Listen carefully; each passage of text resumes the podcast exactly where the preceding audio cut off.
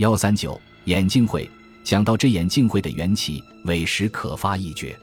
最初有几个珠宝商人为联络同业的感情起见，择定每星期六举行聚餐会一次。与会的人依着次序轮流做东道。有一次，内中一个珠宝商在席间忽向同业夸口起来，他说：“无论什么珠宝钻石，一进了他的手，东西是真是假，不消用别的方法试验。”只消靠他一双尖锐的眼珠，已是万无一失。他还自信说：“诸人的眼力绝没有一个能够及得他的。”当时有人不服他这种自大的话，便和他争论起来。但是双方各执一词，却也争不出什么结果来。于是主人就出来调停道：“你们空口说白话，即使争到天亮，旁观的人也评判不出谁长谁短。不如等到下一次聚餐，每人都带些货物出来，大家交换验看。”当场辨别真假，如此一来，可以考察出同业之中到底谁的眼光最为准确；二来，在座诸人也好借此增长一种经验，省得遇见假货时再上人家的当。当时众人都很赞成这种提议，两边的争端总算也暂告结束。到了第二星期聚餐时，众人果然都带着几种真假掺杂的珠宝，预备当众互试。要看看同业中究竟谁的眼力最高，但是吃珠宝饭的人，毕竟人人都有些眼光的，辨别这种东西碗比家常便饭。结果到底谁也蒙混不了谁，仍旧分别不出谁的眼光强，谁的眼光弱。于是又有人创意道：像今天这种眼力试验方法既简单，而且又没有兴味，不如等到再下一次聚餐时，每人都备下一副同样大小的深色眼镜，到时大家戴上。倘有人能从这深色的眼睛光里辨别出珠宝的真假来，公众便承认他目力最强。说这话的人也不过一时高兴说说罢了。不妨众人竟很赞可这种办法，并以为这种办法是新颖有味的，大家都主张实行。后来又由众人议定，眼镜玻璃片一致需用深绿色。下届聚餐会的主人恰巧轮到一个五十多岁的老珠宝商，那人名唤徐木桃。黑苍苍的面庞，汗下带些微滋。这一回聚餐的地点就在他自己家里。当晚七点钟以后，众人已陆续到齐，人人都如约戴着一副挺大的绿色眼镜。这种怪状被旁观者看见了，自然觉得滑稽可笑。至于他们自己眼睛里望出来，又觉得事事物物都成了深绿色，仿佛走进了绿田深处。大家你看看我，我看看你，不免互相发学。其实，众人走进这长道的小花厅里，只见里边一只很大的圆台面上已摆好一席酒菜，只是主人刚刚入内，还未出来。好在众人熟不拘礼，便都随意坐定，一笔开始谈起话来。内中有一个叫做赵继秋的，乃是很漂亮的西装少年。此人乃是白面庞、高鼻梁，平时戴着一副玳瑁边眼镜。人家都说他的模样很有些像那银幕上的笑匠罗克。今天他虽换了副深绿眼镜，却还不甚难看。此时他笑微微的，首先开口道：“诸位，我们在这里安坐谈笑，但是有许多劳农神圣，未免要一声声叹冷气了。你们知道不知道？”众人不明这话，大家都诧异道：“我们管我们在这里谈笑，干农夫什么事？为什么要累他们叹气呢？”季秋笑道。你们真不知道吗？试想，今天牛棚里逃掉着许多牛，农夫们哪得不叹气呢？众人一听，方知他的话是从眼镜上发生的，大家不免一阵哗笑。不妨笑声中有一个叫做李仁的，就是上两星期聚餐时当众夸口的那人，冷冷的发话道：“你们笑些什么？季秋的话实在没有发笑的价值呀！我们都是好好的人，为什么要自比为牛呢？”大家素知李仁是个骄傲而又古板的人物，又见他说话时露着一副正经的面孔，笑声便渐渐收敛起来了。单有一个名唤陆必恩的人，生性最躁急，听李仁说出这种扫兴的话来，忍不住接口道：“季秋所说的话本不过是一种笑话而已，李君何必如此认真？并且我的意思，觉得人类在社会上整日架忙忙碌碌、扰扰攘攘，毫无安闲的时候。”好比有人执着边无形中驱使着，这么看来，人类和牛类简直也没有多么大的区别呀。还有一部分蛮不讲理的人，满身蠢俗，居然还要旁人自大，这种人更像是一头蛮牛咧。陆必恩说着这话，一半在那里发牢骚，一半却还有讥讽李仁的意味。这时，坐在陆必恩旁侧的杨国栋，为人是很和平的。他恐怕毕恩和李仁言语不合，又要发生冲突，便用话岔开他们道：“今天的聚餐会，人人都戴着一色的眼镜，委实有趣极了。何不就取个名目，叫做眼镜会？这个名目比那些双摇会呀、单刀会呀、安堂相会呀，比较的实在别致啊！”众人听杨国栋引证出这许多不伦不类的会名来，不禁又都扬声大笑。在这第二次笑声放纵时，只见主人徐木桃已与捋着背从剑壁休息室里走将出来，手里还拿着一叠纸片。众人忙含笑招呼他人坐。一会儿仆役已送上菜肴。酒过数巡，木桃含笑道：“你们今天大概都带了许多好东西来了，是不是？”毕恩抢着道：“是啊，我带的是一串金圆珠子，总共一百颗，内中有五十一颗真的，另外四十九颗是假的。”李仁先生他自信眼光最高，因此我特地带来，请他逐一把真假鉴别出来。如若区别的一点不错，我情愿当场服输，就请木翁做个公证人。李仁也道：“我身畔也带着两颗七克拉的钻石，却是别人的东西。有人说两颗都是真的，有人说两颗全是假的，也有人说是一真一假。到底如何，我自己实在识不透，因此想请诸位赏鉴一下。”不过，诸位看不出这两颗钻石的真假时，应当如何一发？倒非要预先说明一句不可。接着，众人也都说身畔带有难辨真假的东西，一边说，一边便争先向衣袋里摸索。木桃笑道：“诸位别性急，别性急，且静静的听我一言。今天诸位要护视眼力，无非是一种义气。不过珠钻的真假是完全要从光彩色泽上分别的。”现在你们既戴上一副深绿的眼镜，请教这光彩色泽何从辨别？上星期一时高兴，连我都没有想到这一层啊！众人一听，觉得木桃的话说得很对，一时倒回答不出。停了停，毕恩向木桃道：“依你便怎么样？”木桃道：“依我说，从深绿眼镜里辨别珠宝实在太难，不如换一个办法。”众人忙问什么办法。木桃道。我刚才进去了半天，已剪出好几张水彩画来，画的颜色很好，而且是很复杂的。我想就把这些东西当做试验品吧。众人又问如何试验法。木桃道：“我把一张画高举在手里，你们距离五尺以外，把画上所用的颜色一样一样细细说出来。说的不错，由大家共喝一杯；倘是说错了，却得罚酒三大钟。我还要拉着他耳朵教他装三声狗叫。这样依着次序。”每人试验一次，诸位以为如何？众人一听，都拍手说：“这玩意儿新奇有趣。”唯有李仁刚才被人家硬派做牛肋，已是不悦，此刻又弄出狗叫来了，自然更不愿意。可是不能违拗众人的意思，只好勉强答应。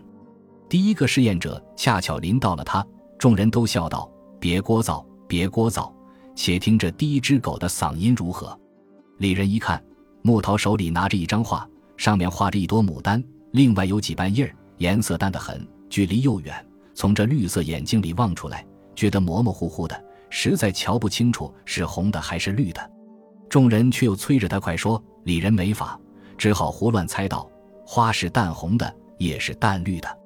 木桃狂笑道：“好好好，亏你还要自命为目光锐利，连这著名的绿牡丹都不认识，你拿去自己瞧吧。”这回子狗叫是叫定的了。李仁接过那张画片，去掉眼镜一看，见画上的牡丹是绿的，叶是红的，和自己所猜恰巧相反，方知是木桃特地弄得较快，自己上了当了。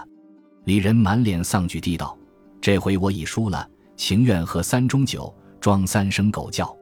不过却有一个要求：这老屎子的绿眼镜架在鼻上，弄得头昏脑胀的，难受极了。横竖我已试验过了。”不要再戴上去吧，木桃道：“不行不行，装了狗叫，非要戴上眼镜不可，否则也不成其为四眼狗了。”这一句话又引得合作轰然大笑起来。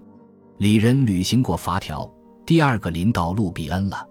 比恩为人比较李仁机警，他见木桃手里那张画画着一只鹦鹉，从眼睛里望出来，颜色却也瞧不清楚。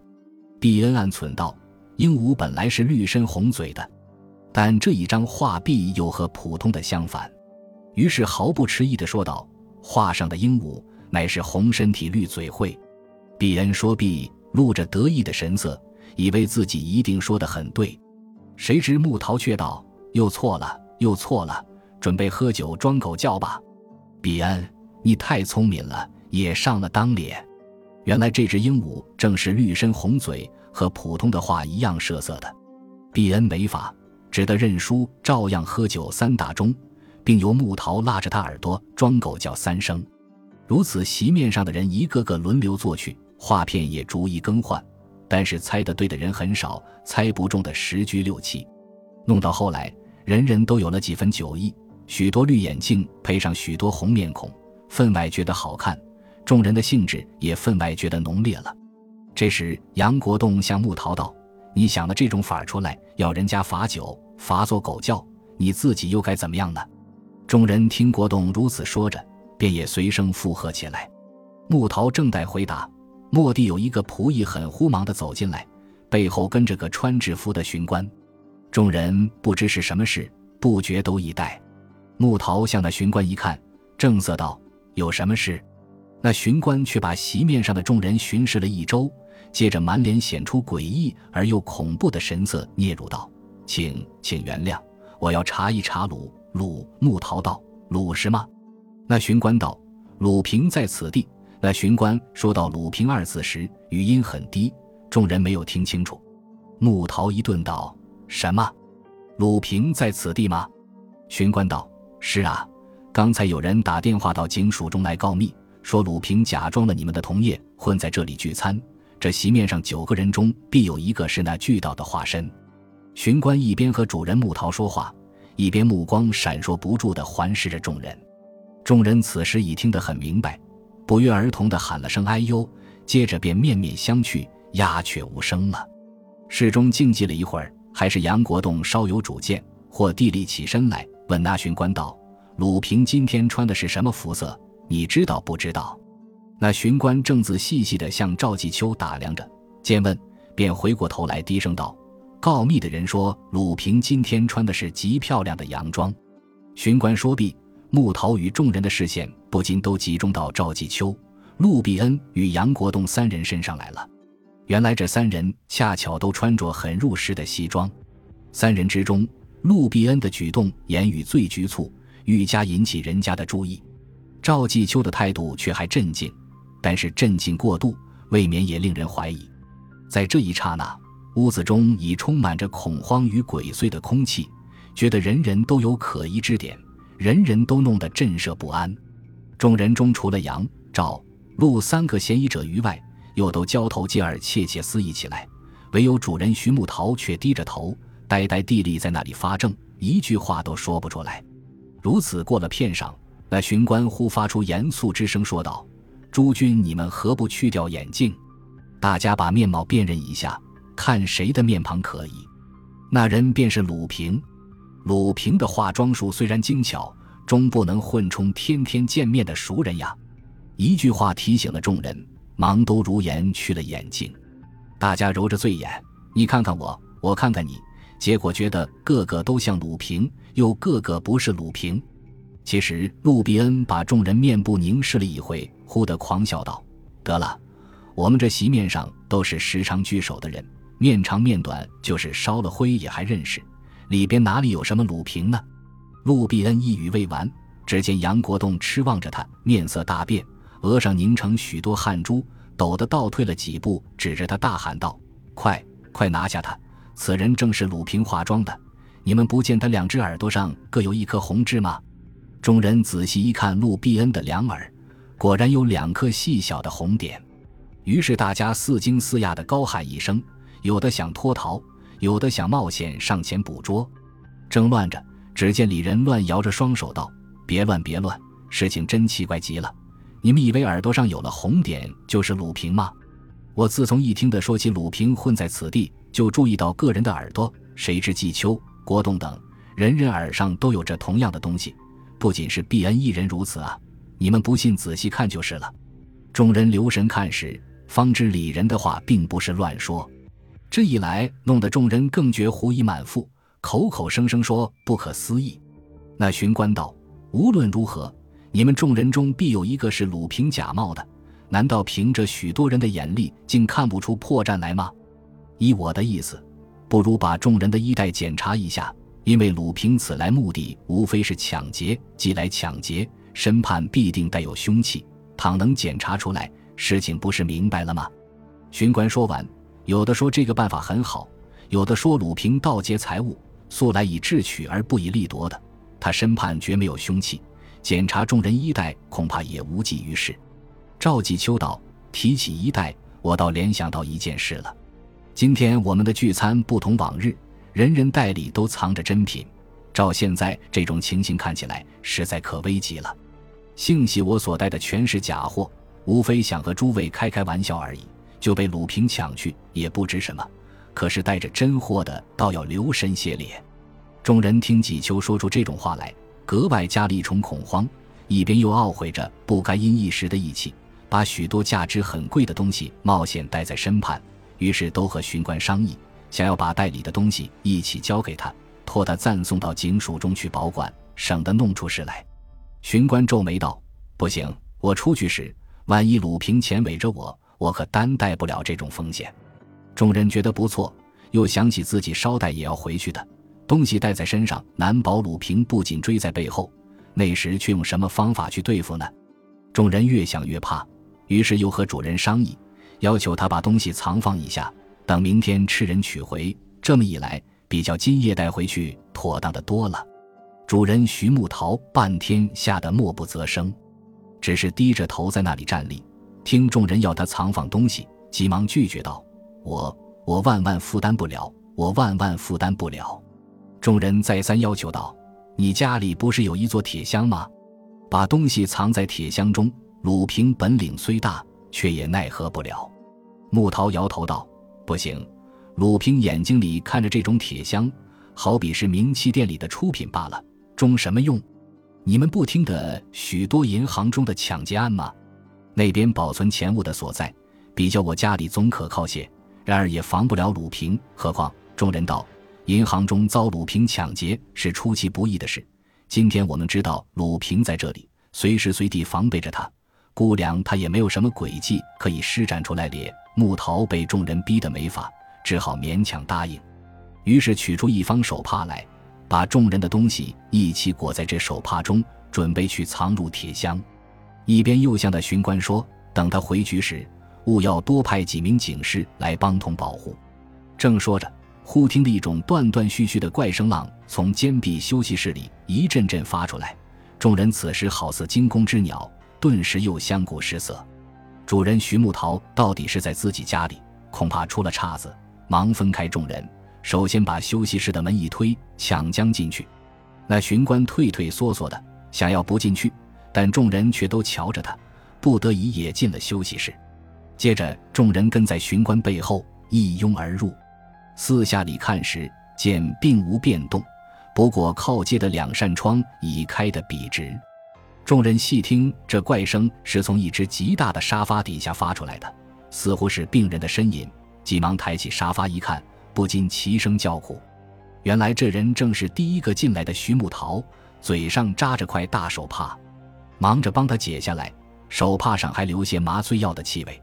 杨国栋诧异道：“木桃比我们先进此事，至多不过一分钟，认识鲁平手段迅速。”也万万来不及闷倒了人，抢了东西脱逃呀！路比恩很懊丧地说道：“来得及也罢，来不及也罢，总之我们的东西怎么样了？这是最要紧的问题。”说着便向木桃道：“裹在你手帕里的东西呢？”木桃神志还未清醒，见问却举着一双毫无精神的眼珠，很无意识地望了众人一眼，含糊道：“什么呀？什么呀？”众人又催他道：“刚才交给你的东西。”裹在手帕里的怎么样了？被鲁平抢去没有？木桃一怔，双手握拳，跳起来道：“什么什么东西？谁交给我的呢？”众人一听木桃的话，真觉得莫名其妙。杨国栋便问木桃道：“你怎么会弄到沙发底下去的呢？”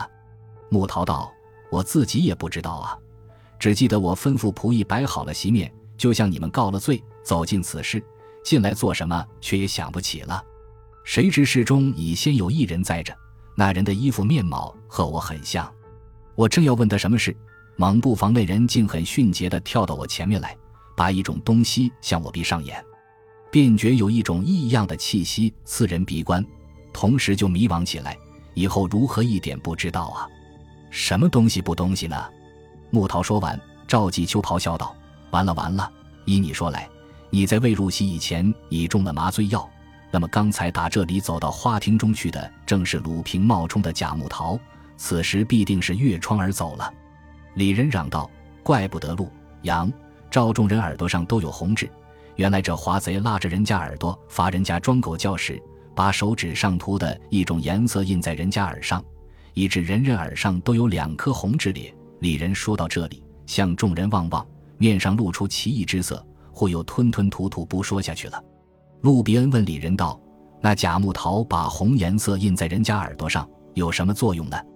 李仁道：“你真傻极了，他的用意无非要使人家自相精怪，然后好等人家把带来的珠钻交给他呀。”比恩顿足道：“对了对了，我们只以为宾客里有一个是鲁平的化身。”谁知他竟混充着主人脸，怪不得仆役送菜肴进来时，他总是侧着面庞。可惜我们竟没有注意这一个破绽。杨国栋道：“他怕仆役看破，难道不怕我们看破吗？又难道我们的眼力竟不如仆役吗？”总之，鲁平的化妆术是神乎其神的。认识他假充着我们的父母兄弟，也许我们也要被他瞒过脸。这时，那巡官冷笑一声道。这是什么话？我绝不相信假扮了熟人，可以瞒过天天见面的人。这不过是侦探小说家信笔乱说的话罢了，哪里可以见诸事实呢？今天鲁平能够得手，上半时间是利用你们人人戴着附身绿眼镜，瞧不清楚；下半时间又利用你们酒醉眼花，惊慌失措。你们有这种种弱点，所以他才能从容不迫，毫无破绽。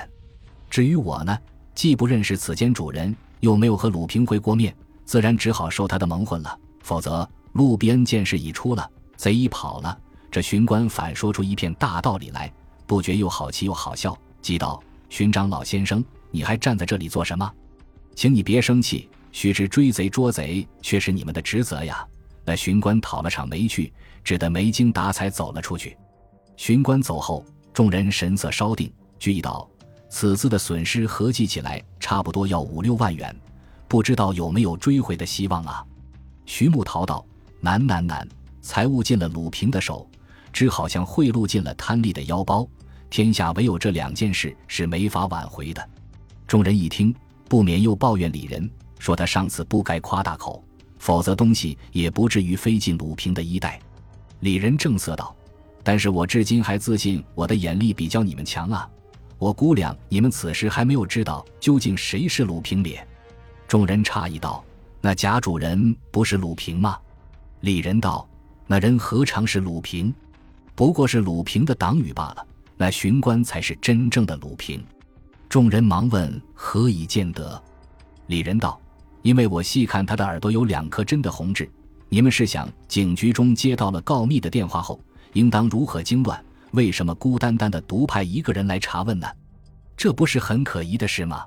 众人听说，急急打电话到警局中去问，可曾派一个巡官到此？果然回说没有这一回事。众人向李仁乱嚷道：“你既看破那巡官就是鲁平，为什么不当场喊破，却听他在这里捣鬼呢？”李仁道：“喊破嘛，一来我们赤手空拳，万万不是他的对手；即使说能够将他捉住。”不久，他也能越狱而出的。我何苦和这个怪物结怨呢？二来，当时他也知道我已看破他的行径，因此他那双可怕的眼珠不时射在我身上，眼光中似乎向我说：“你敢声张？仔细我的报复是想一个人和鲁平有了仇恨，还能侥幸免祸吗？为了这二层，我宁可自认晦气，牺牲去二颗一真一假的金刚石，却不敢声张出来呀。”